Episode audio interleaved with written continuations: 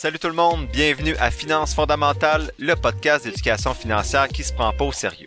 Chaque semaine, je fais la synthèse d'un livre sur les finances personnelles ou la bourse. Je résume donc des heures de lecture en quelques minutes pour que t'aies pas à le faire. Tout ça dans un vocabulaire accessible avec des exemples réalistes et transparents qui vont te permettre de mieux comprendre le monde financier si tu es débutant dans le domaine ou plutôt de réfléchir à tes stratégies actuelles si tu navigues déjà dans ce domaine-là. Donc, si tu souhaites prendre en main tes finances et te construire un patrimoine qui va te permettre d'être libre de faire ce que tu veux, t'es à bonne place. C'est parti, bon podcast! Salut tout le monde, bienvenue à ce 52e épisode de Finances fondamentales. Aujourd'hui, je vous fais la synthèse du livre d'Andrew Allam publié en 2022 qui s'intitule Balance, How to Invest and Spend for Happiness, Health and Wealth. Donc, euh, balance, comment investir et dépenser pour être heureux, pour la santé et pour la richesse. Donc aujourd'hui, on va plonger dans ce livre-là qui semble-t-il est captivant d'Andrew Allam. Donc c'est le premier livre qui m'a été suggéré au début du podcast, je pense à l'épisode 5 ou 6, euh, un auditeur m'avait écrit, donc euh, je l'ai lu. Dans ce guide-là d'une vie financière plus saine, euh, l'auteur nous montre comment vivre une vie bien équilibrée et épanouissante en même temps. Donc c'est pas seulement un livre sur l'investissement, ce livre-là parle aussi de vivre avec un but et de dépenser et d'investir pour son bonheur, sa santé et sa richesse. Donc, on va voir ensemble les principales idées du livre qui pourraient vous aider à adopter un mode de vie financier plus sain et équilibré. Un petit mot sur l'auteur avant. Donc, Andrew Allam, c'est l'auteur à succès de Millionaire Teacher, donc je vais vous résumer en fait dans le prochain épisode, qui est son premier livre, et également du livre Millionaire Expat. C'est un journaliste et conférencier en finances personnelles. Donc avant, c'était un enseignant, puis il est devenu millionnaire dans la trentaine avec un salaire d'enseignant. Depuis qu'il a quitté son emploi d'enseignant il y a quelques années, il est devenu un véritable nomade mondial. Lorsqu'il n'est pas en train de faire du vélo dans les montagnes ou de camper dans un pays tropical avec sa femme, il donne des conférences sur la finance personnelle à travers le monde. Donc le premier élément de synthèse, c'est investir à long terme. Donc le premier point important mis en avant par Andrew Adam, ça concerne l'importance de l'épargne et de l'investissement à long terme. Dans son livre, il souligne que l'une des clés du succès financier, c'est de commencer à épargner tôt et de manière régulière. Dans le chapitre sur l'investissement, il présente les, principes simples, en fait des principes simples et accessibles pour devenir actionnaire dans l'économie mondiale. Il explique l'importance des actions, des obligations, des dividendes et de l'intérêt composé dans des termes qui, selon moi, sont compréhensibles pour la majorité du monde, donc la plèbe comme nous. Par exemple, utilise l'analogie d'une part de pizza pour expliquer comment posséder des actions d'une entreprise vous donne part à des bénéfices futurs de cette entreprise-là, ce qui vous permet de gagner de l'argent pendant que vous dormez. Il suggère au lecteur d'adopter une stratégie de placement à long terme sans se laisser influencer par les fluctuations du marché.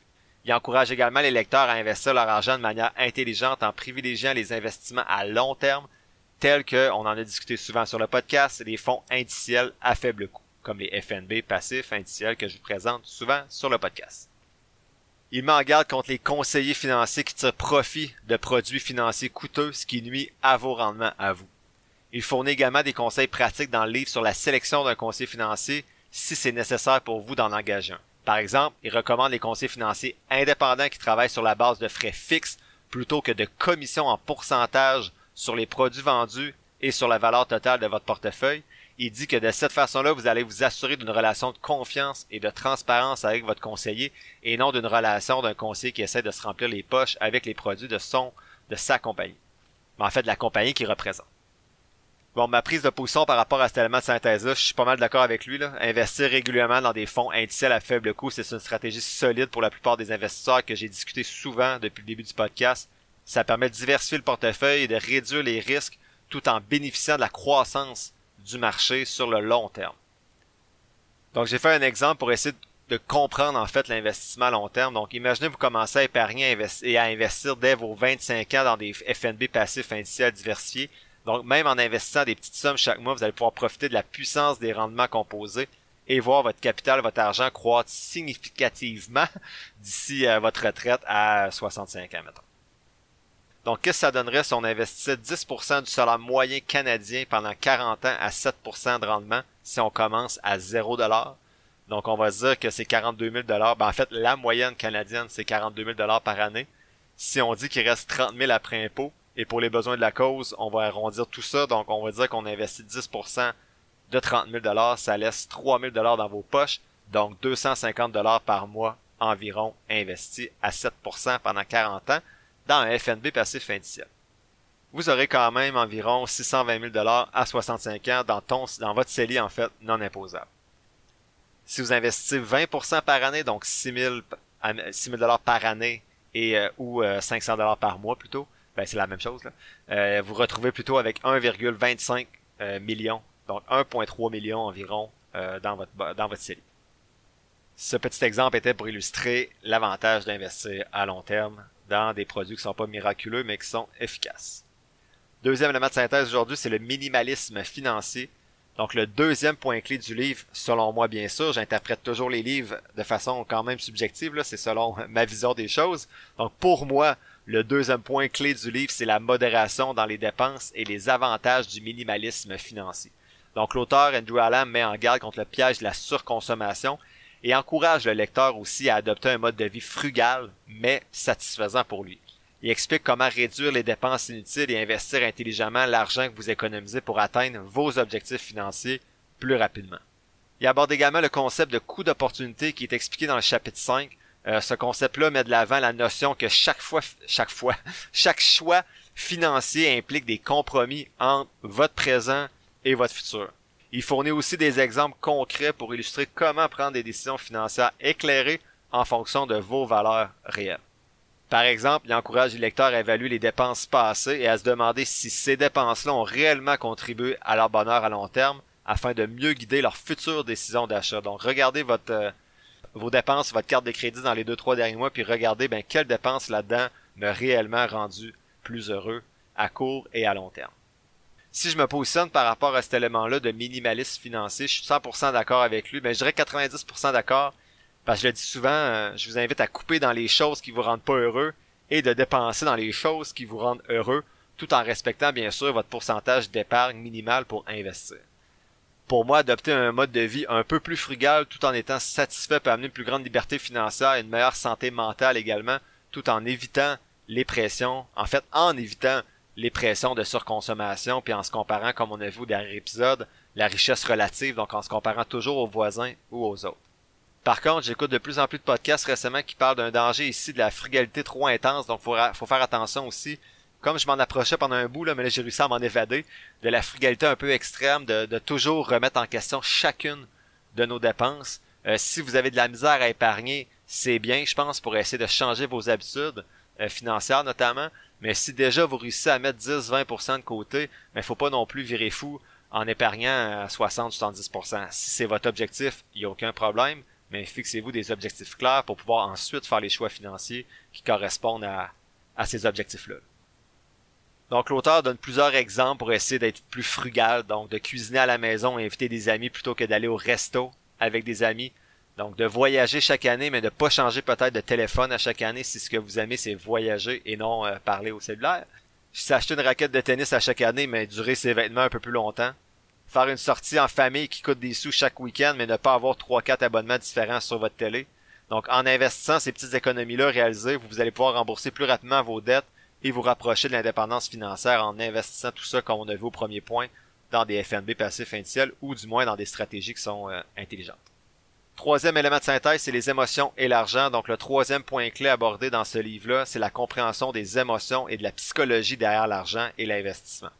Donc, Andrew Allam insiste sur l'importance de comprendre comment nos émotions peuvent influencer nos décisions financières et il encourage encore une fois les lecteurs à rester calmes et rationnels en évitant les décisions qui sont plutôt euh, impulsives et basées sur la peur et la cupidité.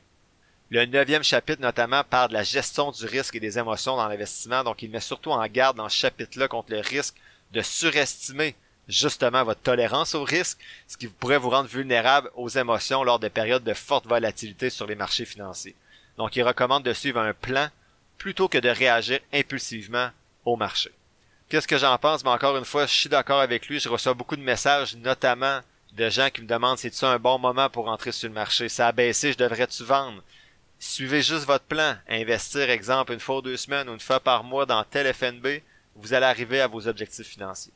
Donc les émotions pour moi sont plus importantes que les connaissances en finance, surtout si vous adoptez une approche passive indicielle, là vous avez presque aucune euh, connaissance à avoir, c'est vraiment juste la gestion de vos émotions et la, régularité de, vos investissements. Donc, selon moi, comprendre l'impact de vos émotions sur vos décisions financières, c'est essentiel pour éviter les erreurs qui pourraient être coûteuses et atteindre une meilleure stabilité financière à moyen et long terme. Pour illustrer le, côté émotif un petit peu de l'investissement, j'ai pris un exemple. Bon, je suis vraiment pas meilleur qu'un autre, mais je prends l'exemple que j'ai vécu avec Meta depuis que je suis investi en 2020. Donc, j'ai jamais failli vendre Meta, mais en 2022, je me posais beaucoup de questions quand le titre a baissé de presque 70%, je pense, en quelques mois.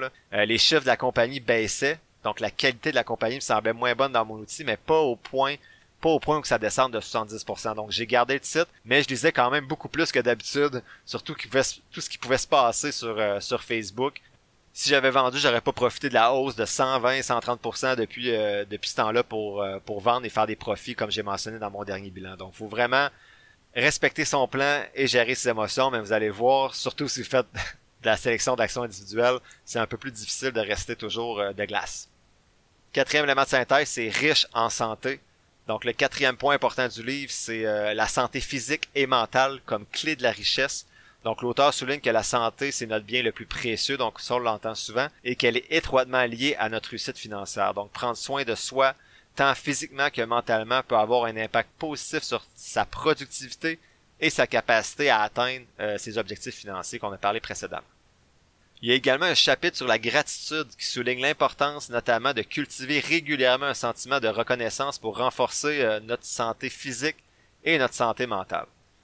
Andrew Allen propose des exercices concrets comme tenir, euh, qu'est-ce qu'il disait, tenir un journal de gratitude, c'est ça, pour nous aider à focaliser sur les aspects qui sont plus positifs dans notre vie et il y a également des arguments avec des études qui montrent que la pratique régulière de gratitude s'est associée à des niveaux plus élevés de bien-être et de satisfaction personnelle.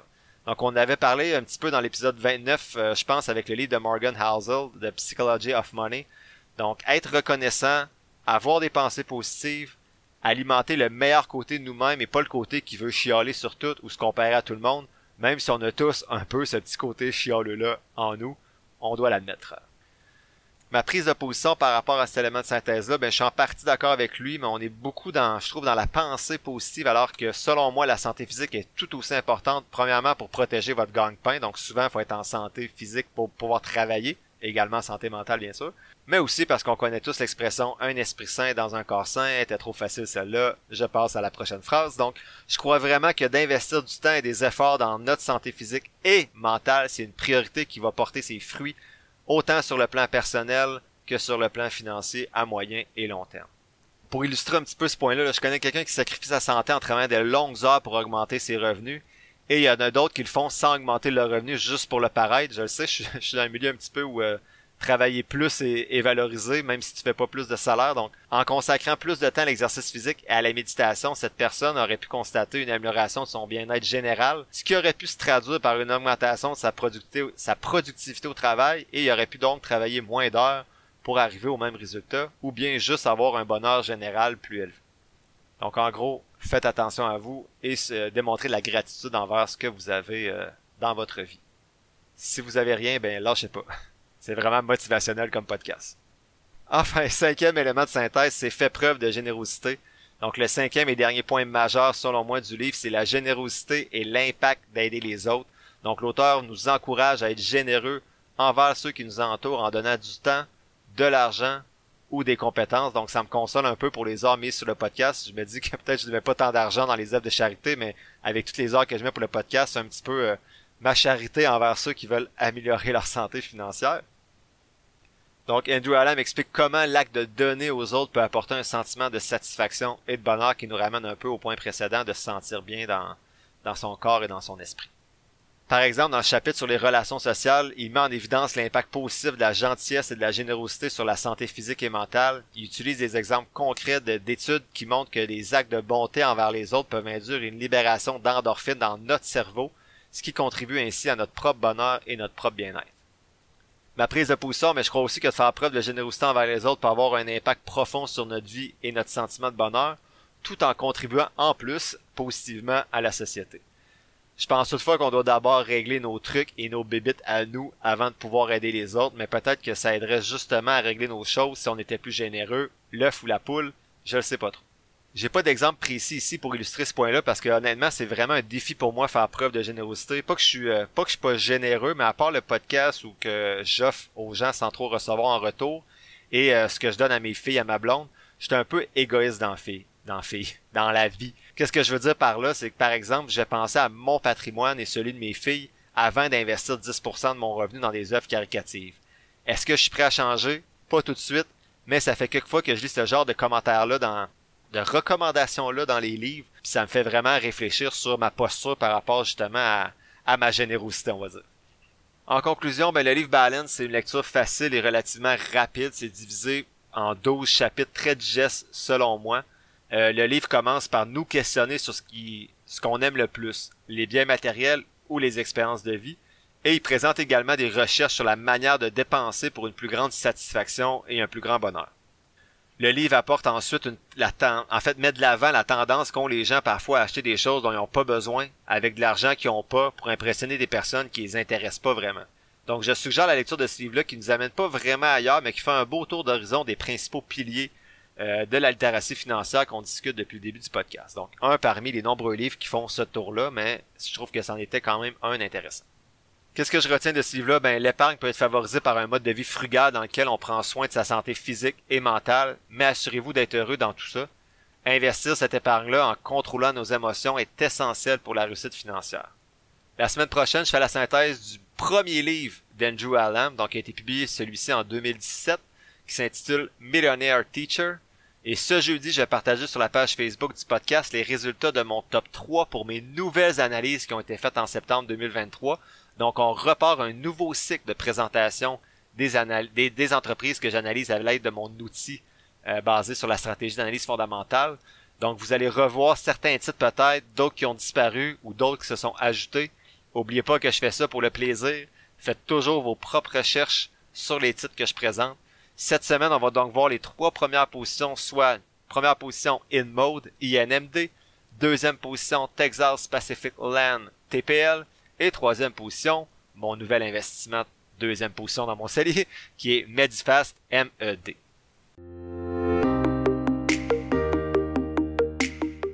L'épisode tire à sa fin. Je te remercie d'avoir pris quelques minutes aujourd'hui pour m'écouter. J'espère que les contenus partagés t'auront apporté de la valeur. Si c'est le cas, ou bien que tu trouves que de façon générale, le podcast aide à ta santé financière, tu peux soutenir mon travail de trois façons différentes. D'abord, tu peux t'abonner au podcast pour 3,99 par mois afin d'avoir un accès en plus à un épisode mensuel supplémentaire à chaque premier jeudi du mois. Ensuite, tu peux donner de la visibilité au podcast en le partageant avec ton entourage et sur tes réseaux sociaux ou en cliquant sur le bouton suivre, abonnement ou quelque chose qui ressemble à ça selon la plateforme sur laquelle tu m'écoutes. Ça, ça te coûte rien et ça m'aide beaucoup. Enfin, tu peux nourrir les futurs épisodes en me posant des questions ou en me suggérant des lectures sur la page Facebook du podcast ou par Gmail. Toutes les informations sont quelque part dans la description de l'épisode. Je t'invite justement à t'abonner à la page Facebook du podcast pour avoir accès chaque semaine à l'image synthèse des épisodes et également à l'analyse des compagnies en bourse que j'effectue à l'aide de ma stratégie d'analyse fondamentale. N'oublie pas que je suis pas un expert, prends donc jamais ce que je dis pour du cash, fais toujours tes propres recherches. Sur ce, Merci encore pour ton écoute et on se voit dans le prochain épisode de Finances fondamentales.